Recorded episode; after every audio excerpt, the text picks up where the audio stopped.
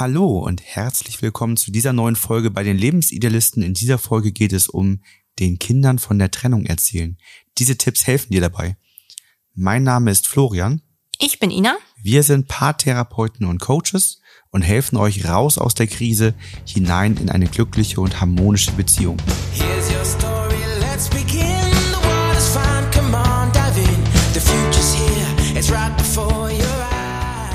Wenn man sich als Elternpaar für eine Trennung entschieden hat, dann stellt sich ja auch immer die Frage, wie erzähle ich den Kindern davon?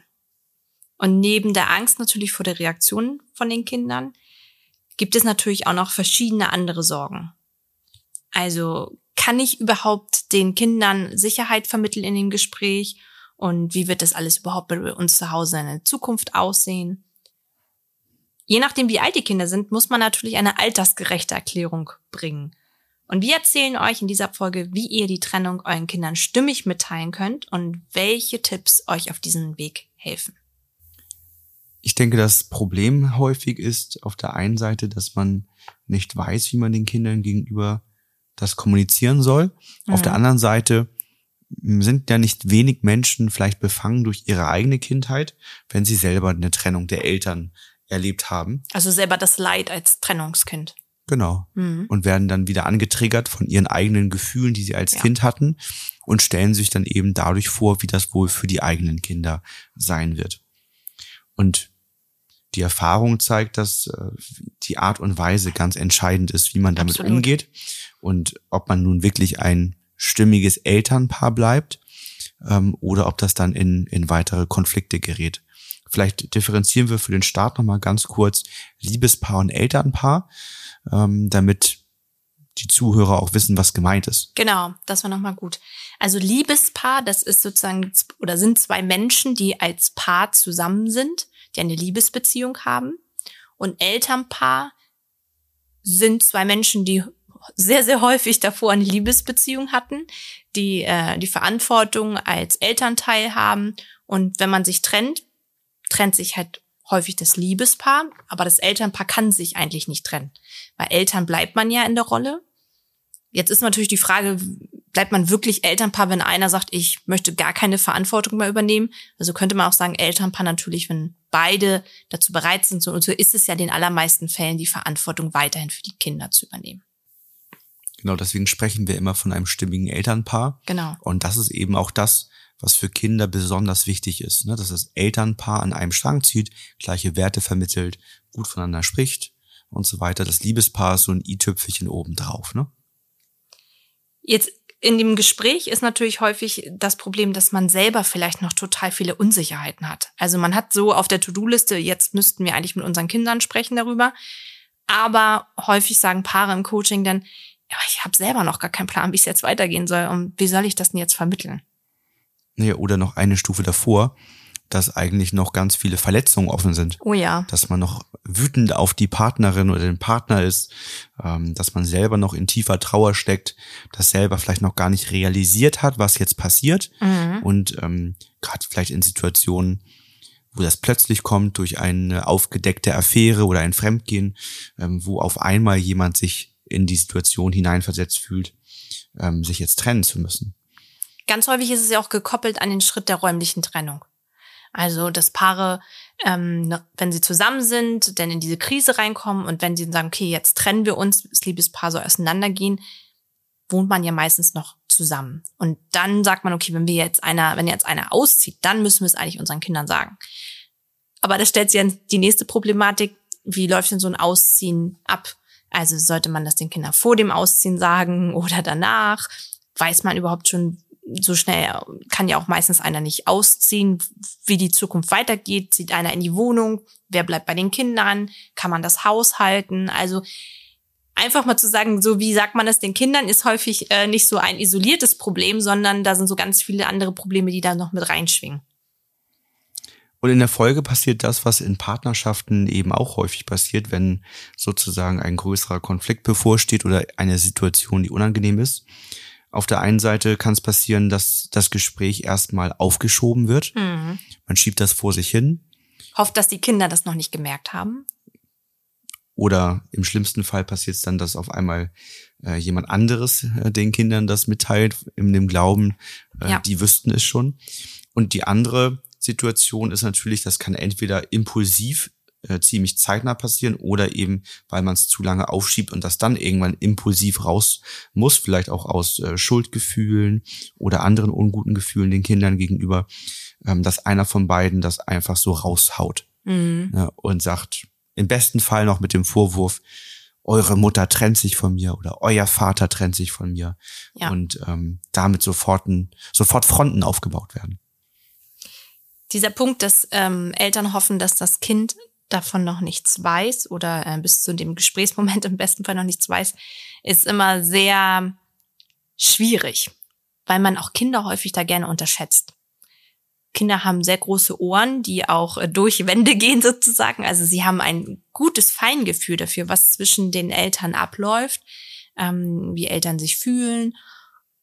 Und so ist, kann man eigentlich sagen, dass ja die Kinder fast immer das doppelte Wissen von dem, was Eltern denken, was Kinder wissen. Weil sie es schon gespürt haben, weil sie die Emotionen gemerkt haben, weil sie die Nebengeräusche gemerkt haben, weil sie es vielleicht im Gespräch mit Oma und Opa schon mitbekommen haben, als Mama oder Papa da mal was erwähnt haben oder Oma und Opa nochmal nachgefragt haben. Also Kinder sollte man auf keinen Fall unterschätzen und da ist es natürlich auch wichtig, wie du sagst, das Gespräch nicht immer weiter aufzuschieben und den Moment immer nach hinten zu verschieben, weil man dann in gew- gewisse ja, Probleme reinläuft, du sagst, dass das dann doch rauskommt, ohne dass man eine gute Vorbereitung hat. Ja, ich denke, Sinn, das Gespräch zu verschieben, und das erleben wir auch in den Coachings bei uns, wenn es um das Thema Trennung geht und dann letztendlich auch, wie man es den Kindern sagt, das Aufschieben macht so lange eigentlich Sinn, bis man auch ein Elternpaar sein kann und möchte. Also es ist ja auch häufig so, dass sich einer von beiden in der Verletztheit erstmal auf diesen Begriff Elternpaar gar nicht einlassen Ja. kann, weil das Gefühl da ist, nee, mit Paar ist da gar nichts Genau. mehr. Und ähm, das, das ist etwas, was wir ja häufig im Coaching erstmal herstellen, dass wir die Verletzungen so weit lösen, dass da wieder ein wertschätzendes Miteinander passieren kann und auch wieder der Blick auf die Kinder ähm, zurückkehren kann. Im sch- allerschlimmsten Fall werden die Kinder noch im ganzen Trennungsgeschehen instrumentalisiert, um irgendwas durchzusetzen, Nee, die eigenen. Verletzungen sind dann so stark, dass man, auch wenn man sich das vorher vielleicht immer gesagt hat, dass man das nie machen würde, den Weg dann irgendwie über die Kinder geht. Ne? Und das ist eben so der Punkt, warum wir auch dann eigentlich ganz äh, dankbar sind, wenn jemand im Trennungsprozess noch zu uns kommt. Ja. Und ähm, weil man ja auch immer mal erlebt, dass ein Paar kommt und einer von beiden ist unsicher, der andere will auf jeden Fall die Beziehung noch haben und dann führt das zur Trennung, wenn die Klarheit da ist und dann ist ein Abbruch da und dann ist so Mhm. das Gefühl, nee, Paartherapie, Paarcoaching ist beendet, weil ähm, wir trennen uns ja. Aber gerade die Trennung ist ja auch total wichtig, um also das begleiten zu lassen häufig, um eben keine Prägung mitzunehmen in die nächste Beziehung, Mhm. ne, um nicht irgendwie eine Brille noch mitzunehmen in die nächste Beziehung. Und gerade dann, wenn Kinder da sind, eben Elternpaar sinnvoll bleiben zu können, die Dinge aufzuarbeiten und dann gut für die Kinder da sein zu können. Das ist, denke ich, so die innere Verpflichtung, Verantwortung, die man haben sollte, äh, wenn man sich für Kinder entscheidet, so einen Weg dann auch durchzuziehen. Ne? Und es gibt ja noch so eine Sachen wie ähm, vielleicht den Besitz zu klären, also Haus und so weiter. Es ist ja nicht so, dass man sich einfach häufig trennt und sagt, ja, ich nehme dann mal meine drei T-Shirts mit, wie man es irgendwie mit 18 gemacht hat und ähm, meine Zahnbürste und gehe, sondern man hat ja schon sehr viele Verpflichtungen, die häufig ja über Jahre, Jahrzehnte laufen, wo es ja auch einfach drauf ankommt, jetzt noch mal schlau zusammen zu handeln. Ja, also wir haben auch schon mal Ja. Vermögenslisten geführt und aufgeteilt und in der Mediation und das f- klappt ja ganz gut, ne? Mhm. Vor allen Dingen, weil wir vorher Verletzungen gelöst haben. Ne? Genau. Also wir haben dazu auch nochmal einen Blogbeitrag geschrieben, Trennung den Kindern mitteilen, so geht's. Und da könnt ihr eben nochmal nachlesen, wie ihr in welcher Altersstufe mit euren Kindern sprecht, wenn eine Trennung ansteht. Und wie das eben, naja, so schonend wie nur möglich ist, vor allen Dingen mit so viel Sicherheit wie irgendwie möglich in so einem für Kinder unsicheren Moment. Und wenn ihr das Gefühl habt, dass äh, euch ein Trennungscoaching oder auch ein Coaching, wie ihr das euren Kindern mitteilen möchtet, ähm, euch weiterhelfen wird, beziehungsweise das irgendwie bei euch ansteht, dann meldet euch gerne. Ina ist da als äh, Erzieherin und Pädagogin die Expertin und ähm, führt sehr regelmäßig mit Eltern Gespräche darum, wie man in den verschiedensten Altersstufen mit den Kindern darüber spricht. Weil das ist natürlich auch super spannend. Ne? Wie mache ich das, wenn der eine vielleicht drei ist und der andere acht oder so? Das ne? habe ich ganz so, häufig. ja, so dann braucht Ja. der eine was ganz anderes als der Absolut, andere. ganz also andere stellen Sich ja Bedürfnisse. ganz viele Fragen. Erzähle ich das den beiden zusammen? Ne? Hat früher vor später Vorrang? Genau. Erzählt man das erst dem älteren Kind Mhm. und so weiter und so weiter. Ja. Also das sind ja sehr, sehr Mhm. viele Fragen. Wir könnten wahrscheinlich äh, einen einzigen Podcast-Kanal dafür eröffnen, wie man das durchführt. Wir haben uns fünf Schritte überlegt Mhm. Und dann noch einige Tipps für das Gespräch selbst. Also erstmal so fünf Schritte rund um den Rahmen, den man aufbaut Mhm. ähm, und dann konkrete Tipps in, innerhalb des Gesprächs. Ina, was ist Schritt eins? Schritt eins: Macht euch Gedanken darüber, wie ihr die Trennung kommunizieren möchtet. Also wie möchtet ihr das Gespräch gestalten?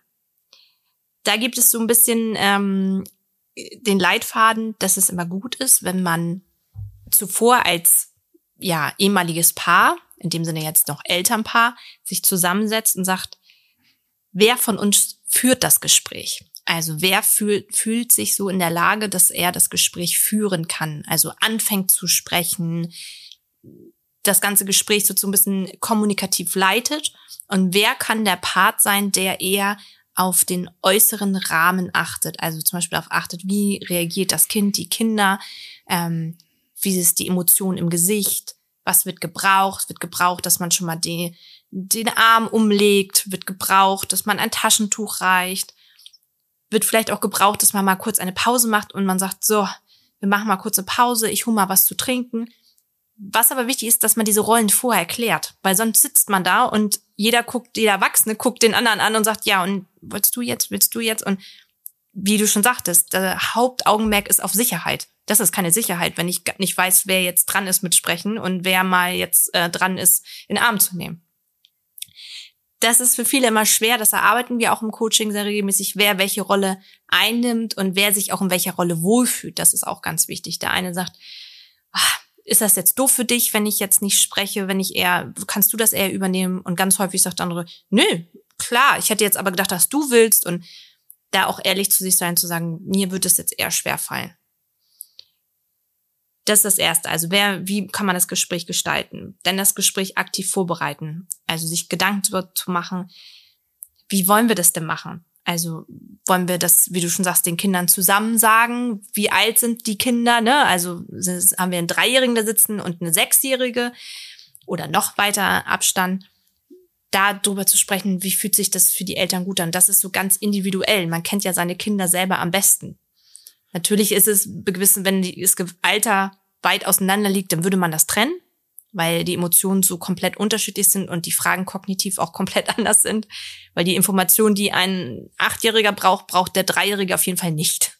Und ähm, das bespricht man halt da einfach auch. Dass immer das Elternpaar sich einig ist und sagt, ah, okay, ja, lass uns das so machen. Ja, und eben vorab über schwierige Fragen Gedanken machen oder was Mhm. könnten die Fragen sein und sich dann schon mal die Antworten gemeinsam zurechtlegen, die man eben auch gemeinsam vertreten kann. Also schwierige Fragen könnten sowas sein wie, liebt ihr euch jetzt gar nicht mehr? Oder ähm, hasst Mama jetzt Papa? Darf Papa gar nicht mehr ins Haus kommen? Hab ich Schuld als Kind Genau. vielleicht, ne? Hab ich Schuld? Ähm, Kinder stellen manchmal auch Fragen, die so ein bisschen quer sind, sowas wie, ja, werde ich jetzt alle meine Freunde verlieren? Ja. Die so ganz abstrakt nochmal Ja, wo man immer Richtung gehen. denkt als Erwachsener so, hä? Wie Ja. kommst du denn jetzt darauf? Aber das ist halt das, was für das Kind wichtig ist. Mhm. Ähm, kann auch sowas sein wie, werdet ihr euch aber, werdet ihr wieder als Paar zusammenkommen? Mhm. Ne? Also alles Fragen, wo man selber denkt so, oh, da steigt jetzt ein Unwohlsein auf, weil man denkt so, hm.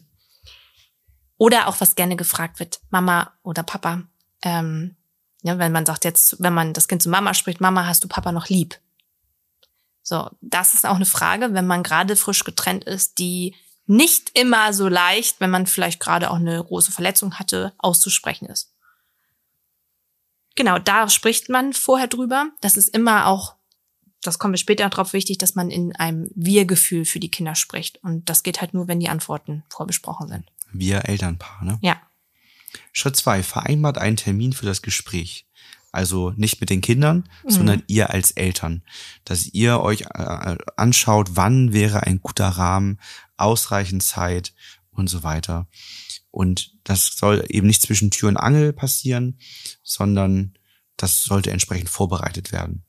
Genau. Vielleicht ist auch gut, dass eben auch dann noch ein bisschen Zeit ist, dass man das nicht am Abend macht, kurz bevor man schlafen geht oder so.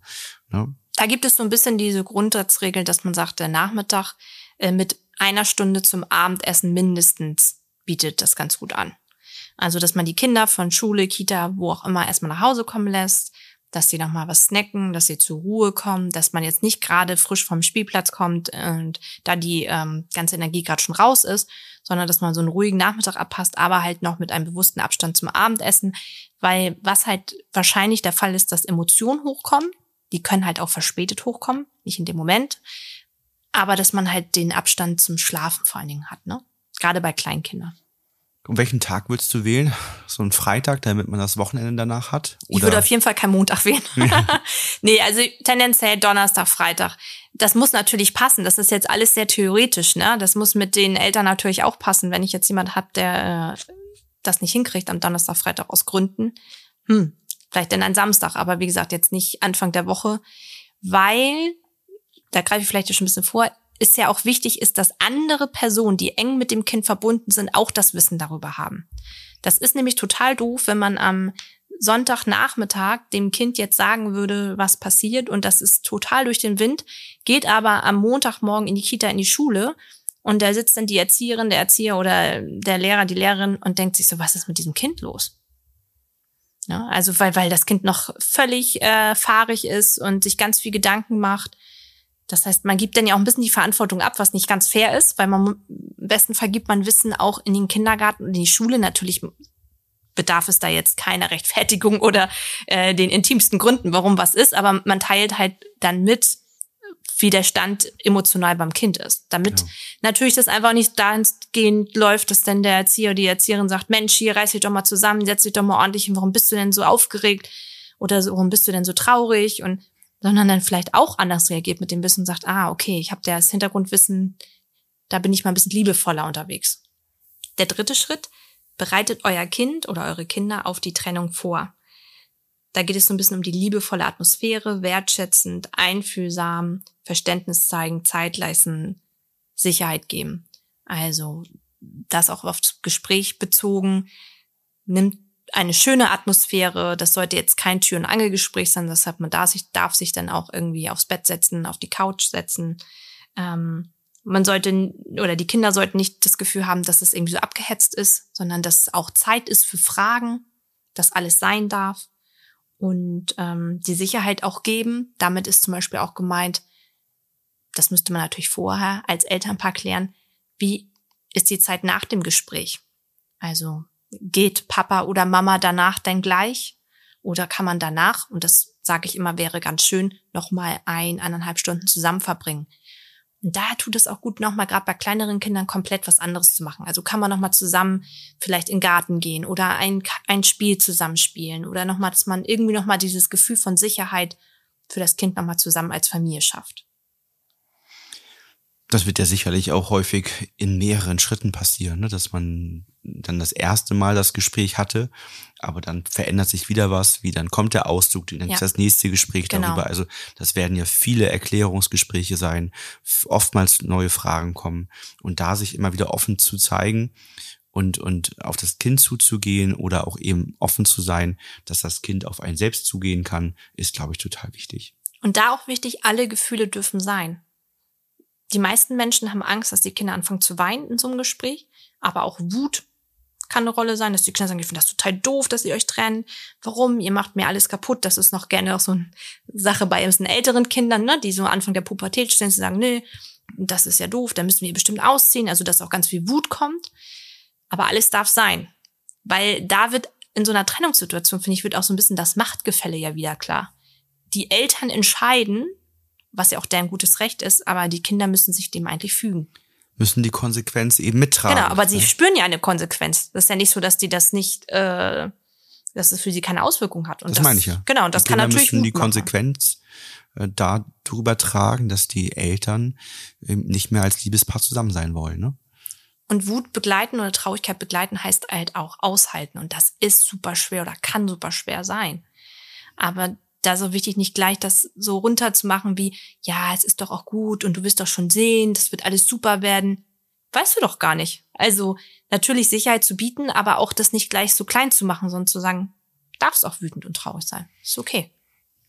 Gut, das ist, glaube ich, ein natürlicher Reflex bei vielen Mhm. aus der eigenen Kindheit heraus. Ne? Ein Indianer kennt keinen Schmerz und bis du verheiratet bist, ist das alles wieder gut und all die ganzen Sprüche. Und der Hoffnung, dass die Emotionen halt auch schnell auch aufhören, ne? Ähm, Genau, was, was ja häufig dann der Wunsch ist. Aber wenn die Emotion schnell aufhören soll, ist halt die Gefahr groß, dass was zurückbleibt Mhm. und sich eben festsetzt. Und das ist eben genau der Grund, warum wichtig ist, zu schauen, dass man selber da nicht zu sehr angetriggert wird. Und wenn man merkt, man hat da aus der eigenen Kindheit noch ein Thema mit der Trennung der Eltern offen, ist das nicht gut. Dann Mhm. ist es gut, da ranzugehen an dieses Ding.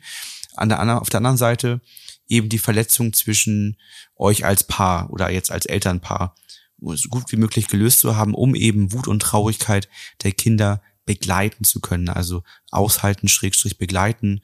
Ne, Traurigkeit verarbeitet man durch Umarmen, wenn das die Kinder machen wollen, ne, und einfach die Traurigkeit zulassen. Man kann natürlich auch selber ähm, sagen, dass man auch traurig darüber ist. Ne? Also Genau, da ist natürlich eine Gefahr drin. Wenn ich sage, wenn das Kind sagt, oh, ich bin so traurig und der Part, der die Trennung vielleicht nicht wollte, das weiß das Kind ja vielleicht nicht, aber und sagt, ja, mich macht das auch traurig, dass der Dritte denn da sitzt und sagt so, ja, super, jetzt sind alle beide traurig und ich bin eine Schuldige.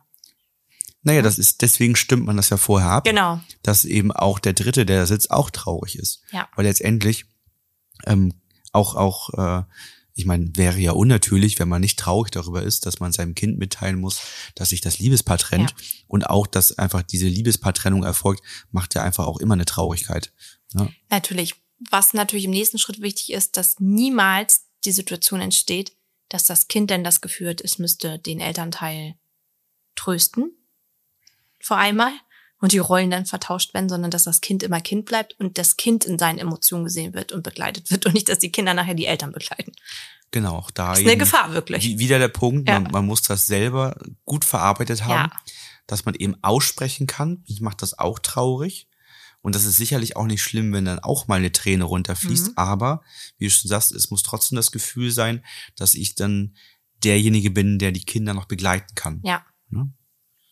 Schritt vier Gebt einen kleinen Ausblick auf die Zukunft.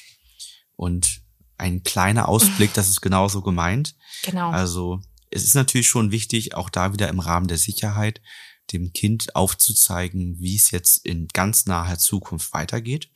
Aber eben nicht zu detailliert und vor allen Dingen nicht zu viele Details, die gerade für kleine Kinder irrelevant sind. Absolut. Da haben wir häufig eine ganz andere Vorstellung davon, was gebraucht wird ähm, und was dann tatsächlich eigentlich gebraucht wird für Ja. den Moment. Hatte ich auch letztens ein paar, da ging das um ein dreijähriges Kind, wo die beiden natürlich in ihrer positiven Absicht sehr viel Transparenz, also wir, bevor wir, ähm, die hatten das den Kindern schon gesagt und dann waren sie bei uns im Coaching und haben gesagt, ja, sie haben ganz viel ähm, überlegt, wie sie das dem Kind sagen, haben sich mit dem Kind zusammengesetzt, waren da auch natürlich stolz drauf und haben ihnen das dann mal erklärt.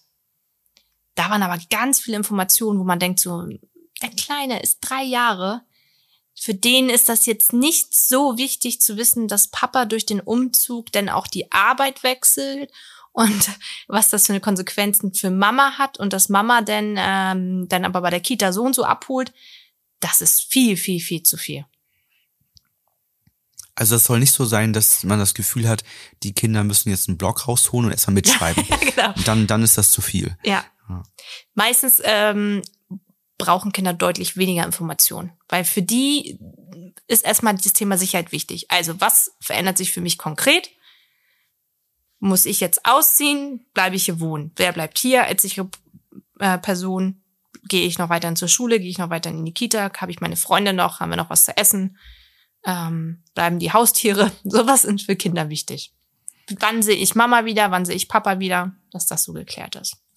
Ja, da haben wir ja das typische Emotionen vor Sachebene. ne? Es geht jetzt in diesem ersten Gespräch darum, die Emotionen zu begleiten und erstmal die, die Klarheit herzustellen. Und dann kann man eben schauen, welche Fragen und welche Dinge sind noch gerade offen. Genau, so rum, ja. Und dann hat man ja auch manchmal eben Kinder, die, die fragen da nicht viel zu. Mhm. Andere Kinder sind total wissbegierig, vielleicht von Haus aus und fragen Ja. auf einmal ganz viel. Dann ist ja noch die Frage, welche Vorerfahrung haben die schon? Mhm. Also hat, haben sich in der Kita, in der Schule schon andere Kinder, also die Eltern getrennt und ähm, haben die was berichtet? Haben die Ja. vielleicht schon dadurch gewisse Ängste? ja, ne, genau. dass da irgendwas ist. Vielleicht hat die Schulfreundin erzählt, dass sie nur noch alle paar Wochen jetzt mal zu Papa darf und das ganz Ja. gruselig und grausam ist und die streiten sich nur noch und man denkt jetzt, wird das so wie bei denen werden? Ja, genau. Ne, also das sind ja so Sachen, die dann vielleicht auch hochkommen. Ne? Total. Also das wisst ihr ja vielleicht auch, das haben ja vielleicht die Kinder mal erzählt. Was für Erfahrungen haben die schon mit Trennung anderer Eltern gemacht und den entsprechenden Kindern? Also was, was haben die da berichtet? Und man sollte auch nur das erzählen, was man wirklich schon für sich weiß. Also das ist auch mal die Gefahr, wenn man sagt, ja, und Papa wohnt dann in der Wohnung. Aber Papa hat vielleicht noch gerade gar keine Wohnung, wohnt noch beim Kumpel. Für ein Kind ist das dann so, ah, Papa wohnt in der Wohnung. Kann ich Papa denn nächste Woche besuchen beim Schlafen?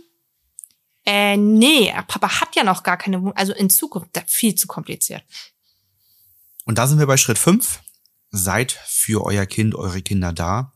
Also bietet an, dass ihr jederzeit gerne zu, zum Reden bereit seid, gerne zuhört. Also ganz aktiv auch immer wieder bei Veränderungen das Ganze anbieten, um dann die unguten Gefühle nachhaltig zu verarbeiten. Dass das mit einem Gespräch klappt, das wäre utopisch, sondern das, das braucht schon mehrere Gespräche, denn auch wenn, du sagtest ja schon, Kinder das feinfühlig vielleicht spüren, dass da was ist, so ist es ja was anderes, das gesagt zu bekommen Mhm. und dann die Realität vor Augen zu haben. Und ihr als Eltern habt euch damit ja normalerweise schon meistens über Monate beschäftigt und euch irgendwie nach und nach gelöst und wachst ja auch irgendwie in diese Trennungssituation nach und nach rein. Also die wenigsten gucken sich ja irgendwann an und waren zuvor eigentlich recht zufrieden und sagen, ja, das, wir trennen uns dann mal, ne? Ja, Ja. passt. Und dann geht's ab morgen auf einmal da in die Richtung, sondern das bahnt sich ja an, ne? So wie man im Arbeitsplatz ja auch irgendwie innerlich kündigt und sich darauf vorbereitet, sich neu bewirbt, das ist ja auch ein Prozess. Ähm, Und so ist das ja hier meistens auch. Da ist vielleicht auch noch zu erwähnen, dass ähm, das wichtig ist, dass, wie gesagt, alle Gefühle sein dürfen und auch die unguten Gefühle, die du angesprochen hast, unterschiedlich verarbeitet werden. Also es kann sein, dass manche Kinder aber dem Gespräch weinen, dass sie wütend sind. Es kann sein, dass sie gar nichts sagen, keine Fragen haben, gar nicht reagieren, wo man denkt so, oh, ist mein Kind jetzt total unempathisch? Nee, das ist auch einfach eine Form von Reaktion. Das kann sein, dass die Fragen einen Tag später kommen, am Abend kommen, mitten in der Nacht kommen. Muss aber nicht. Es kann auch sein, dass das Kind sich ähm, ganz anders äußert, dass es vor allem Schlafstörungen entwickelt, also sehr schlecht schläft, unruhig ist nachts, Appetitlosigkeit, was häufig auch mal ist, dass wieder ein bisschen so ein Rückschritt kommt, also dass mehr Nähe gesucht wird zu der Person oder zu einem Elternteil. Das kann auch sein, dass ähm, Kinder wütend reagieren, jetzt gar nicht mal bezogen immer auf die Situation, sondern allgemein gereizter sind. Deswegen ist es halt auch wichtig, dass man so das Kind allgemein beobachtet und auch andere Leute mit ins Boot holt. Also Kindergarten, Schule, Tante, Onkel, Oma, Opa. Da, wo es für einen stimmig ist, aber dass man ja die, das Kind nicht so in dem Verhalten in eine Richtung laufen lässt und jeder wundert sich. Ja, dann nennst du ja auch meistens immer noch die unparteiische Bezugsperson, Ja, ne? genau. Also Tante, Oma, Onkel, irgendwer, der, der ähm, regelmäßig und viel Zeit mit dem Kind verbringt. Also jemand zum Beispiel, der das Kind regelmäßig am Nachmittag sieht oder von der Kita abholt, am Wochenende sieht, wo man weiß, das Kind oder die Kinder haben zu dieser Person Vertrauen aufgebaut. Diese Person spricht man vor dem Gespräch an und holt sie sozusagen mit ins Boot, fragt die Person, ob es in Ordnung ist, als neutrale dritte Person für das Kind zur Verfügung zu stehen. Die meisten sind dafür ähm, bereit da ist auch wichtig, dass die ja, neutrale dritte Person auch über die Funktion Bescheid weiß. Also, dass diese Person als Ansprechpartner für das Kind gilt. Das heißt, es ist auch eine Verantwortung, dass man nicht schlecht über den einen oder die an, den anderen Elternteil spricht, sondern dass es einfach eine Person ist, die das Gefühl vom Kind auffängt, vielleicht die Fragen auffängt, die das Kind nicht direkt an Mama oder Papa stellen mag, weil ein ungutes Gefühl entsteht, sondern dann kann man Oma lieber ansprechen sagen, Mensch, Oma, was glaubst du denn? Wie ist das denn? Wann zieht Papa denn aus?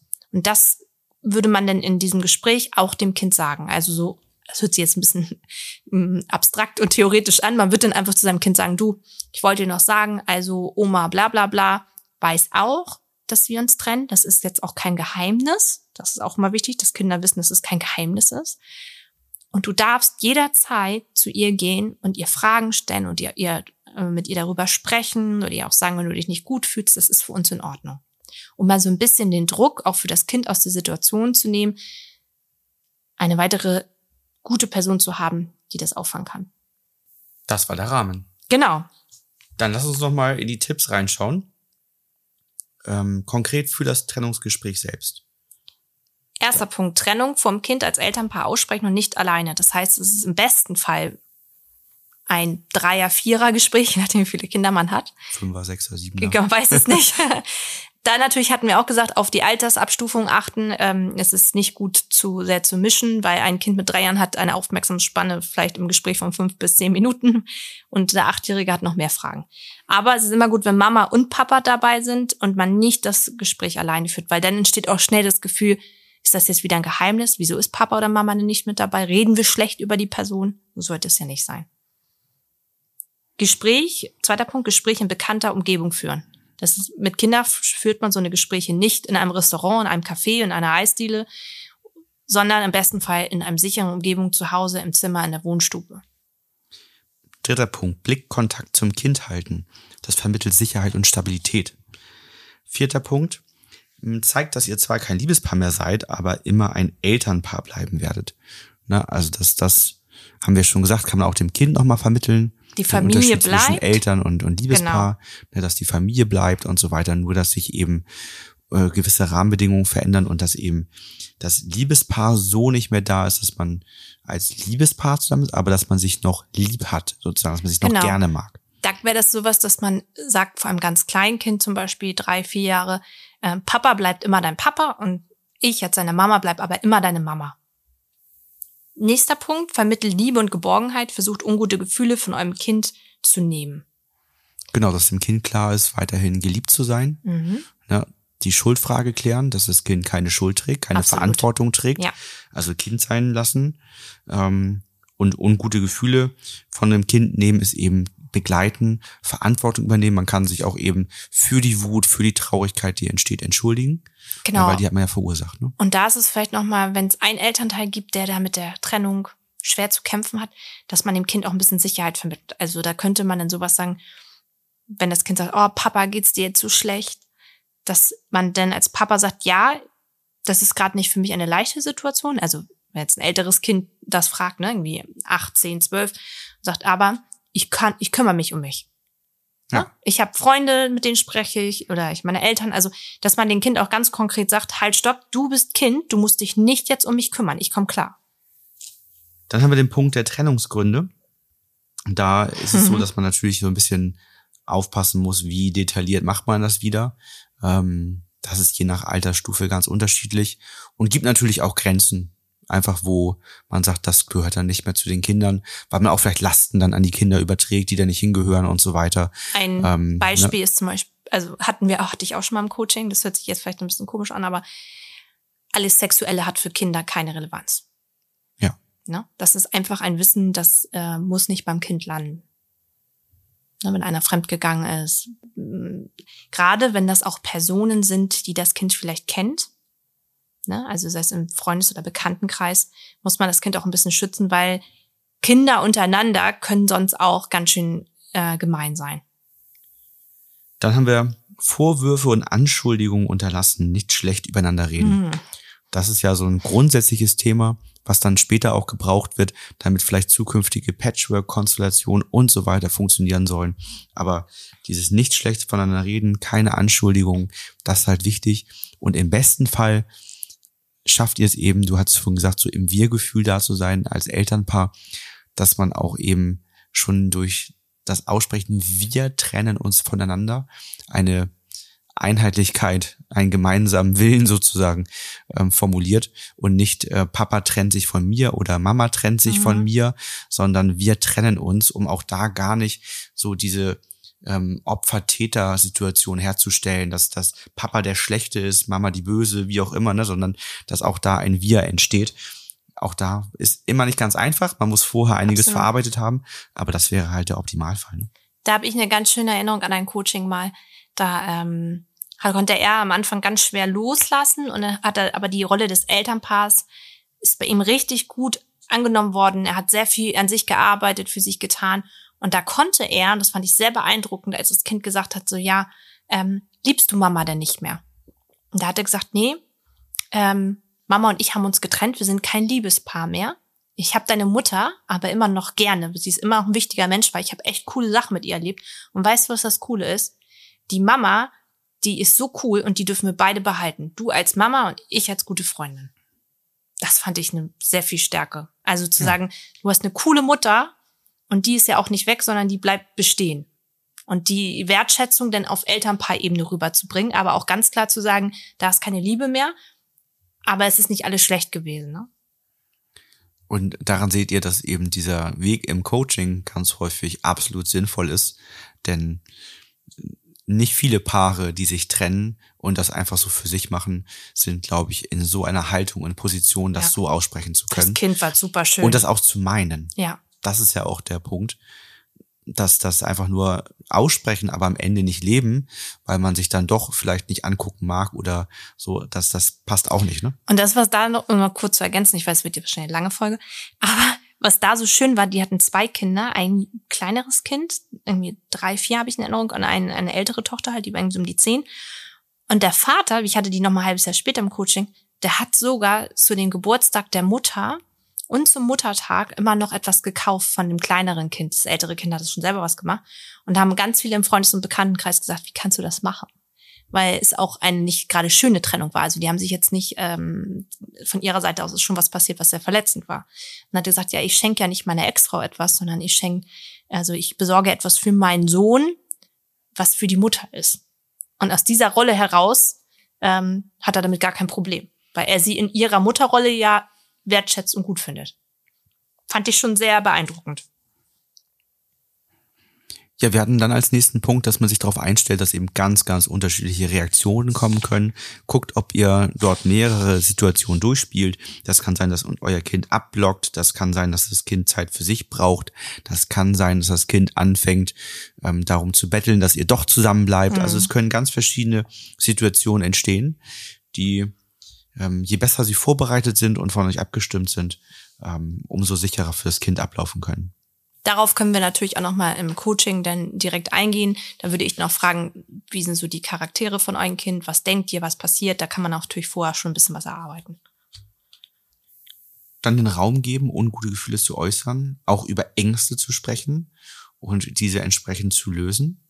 Genau, das hatten wir auch schon vorhin. Punkt. Auch da kann man natürlich sich vorab überlegen, was Ängste sein könnten.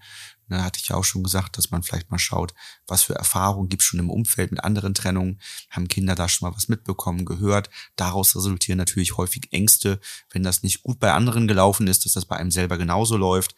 Vielleicht musste Vielleicht hat sich da bei, bei einer Freundin in der Schule, haben sich die Eltern getrennt, auf einmal musste man die Schule wechseln und dann Mhm. Kind fragt, Mensch, also dann dann weiß man eben schon aus solchen Situationen heraus, wenn man sich daran erinnert, was könnten so Fragen sein, die da auftreten. Der nächste Punkt ist, versucht in der Zeit danach Stabilität in den Alltag zu integrieren und verlässliche Routinen aufzubauen. Das ist natürlich manchmal, wenn äh, Leben in Veränderung ist, gar nicht so leicht, weil dann der eine vielleicht seinen Umzug plant und man weiß noch nicht, kann ich ja wohnen bleiben. Das muss man immer ein bisschen individuell schauen. Aber verlässliche Routinen können auch Kleinigkeiten sein. Kann man vielleicht ein neues, sicheres Abendritual einführen, was beide vielleicht ausüben, wenn sie jeweils Zeit mit dem Kind verbringen. Also wir puzzeln noch mal, bevor wir ins Bett gehen oder wir hören auch mal ein Hörspiel zusammen. Also irgendetwas, was das Kind sehr gerne macht, dass man das regelmäßig in den Alltag einbaut. Und der letzte Punkt. Legt Umgangsregeln fest, damit euer Kind weiß, wann es bei welchem Elternteil ist. Das ist ja schon so ein bisschen weitergegriffen. Also wenn es wirklich klar ist, dass einer jetzt ausgezogen ist, wie soll der Umgang geregelt werden? das ist natürlich wieder ein Mega-Thema, was wir jetzt eigentlich einsteigen. Kurz gefasst, es ist eigentlich nur wichtig, das Kind mitzunehmen.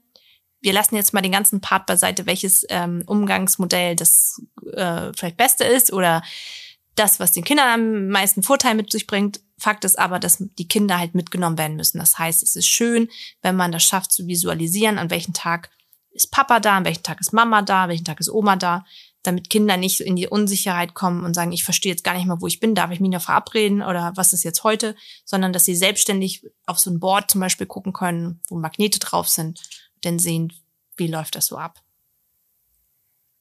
Das waren viele Tipps. Oh ja. Ich könnte noch weiterreden, mir würden noch so viele Sachen einfallen. Dann würde ich sagen, wenn das spannend ist, dann machen wir dazu nochmal einen zweiten Teil, wo du all das, was dir gerade einfällt und du nicht mehr unterbringen konntest. Man könnte jetzt auch noch noch mal mit so. Coaching-Fälle, also einen einzelnen Fall erzählen, welche Konstellationen zum Beispiel die Kinder waren, was das Problem war und wie Eltern das konkret gelöst haben. War vielleicht auch noch spannend. Klingt gut. Aber das war's jetzt erstmal für diese Folge. Also es war jetzt sehr viel, falls ihr jetzt gerade in der U-Bahn oder im Auto unterwegs wart und habt das nebenbei gehört, dann äh, könnt ihr das ja wie gesagt bei uns im Blog auch nochmal nachlesen. Da habt ihr es dann nochmal schriftlich. Ähm, also braucht ihr euch die Punkte nicht rausschreiben. Und wenn ihr das Gefühl habt, ihr steht jetzt kurz vor einer Trennung oder ihr habt die Trennung schon ausgesprochen und wollt den Weg irgendwie begleitet wissen, damit das Ganze eben auch vernünftig läuft, ähm, dann meldet euch bei uns und dann helfen wir euch im Coaching sehr gerne weiter.